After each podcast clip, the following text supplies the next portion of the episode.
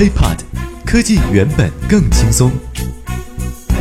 嗨，欢迎收听本期 IT 大字报，各位好，我是华生。咱们这一期呢来说一说贾跃亭贾老板。北京时间十二月二十五号，中国证监会、北京监管局发布通告，责令乐视网实际控制人及前任董事长贾跃亭于二零一七年十二月三十一号前回国。通告显示。上市公司乐视网信息技术北京股份有限公司及乐视系相关公司运营困难。作为乐视网实际控制人及前任董事长，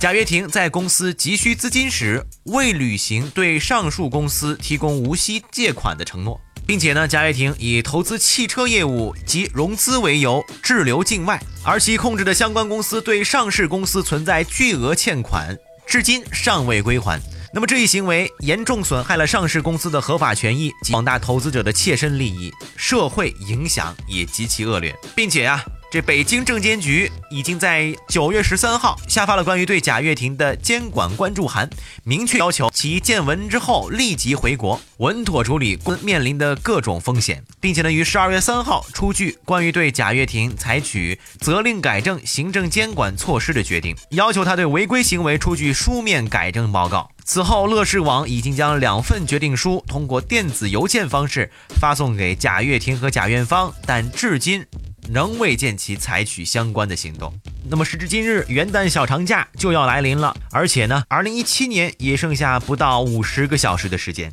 祸不单行的是，深交所在十二月二十九号也对乐视网的股东贾跃亭、贾跃芳给予了公开谴责处分。深交所指出，经查明，贾跃亭、贾跃芳违反了二零一四年十二月六号作出的借款承诺。对贾跃亭、贾跃芳上述违规行为及深交所给予的处分，深交所将记入上市公司诚信档案，并向社会公开。你说这事儿搞的？那么咱们话说回来，贾老板最近啊，一直都在美国找国外的融资，那么到底进展如何？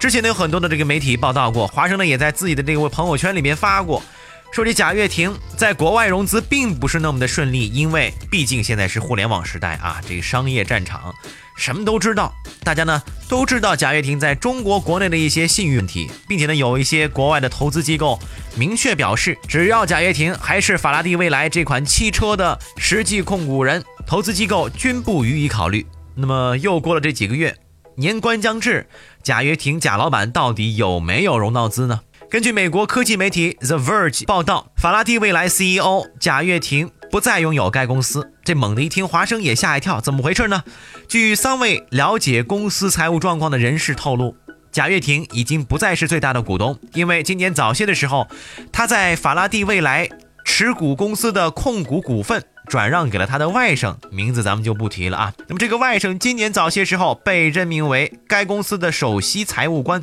但他并没有把法拉第未来的工作公布在他的社交账号当中，并且他还深度的参与了为公司寻求新投资的工作。而且在另一方面，贾跃亭也试图阻止法拉第未来参与有关他在中国的债务问题的潜在法律诉讼，因此将他在法拉第未来的控股股权转让给了他的外甥。对于这件事情，一直以来很多朋友都持两种极端的观点。一方面的认为说，我不相信老贾是一个欠债不还的人啊，只是他有自己的梦想没有完成。但是也有更多的舆论正在倾向于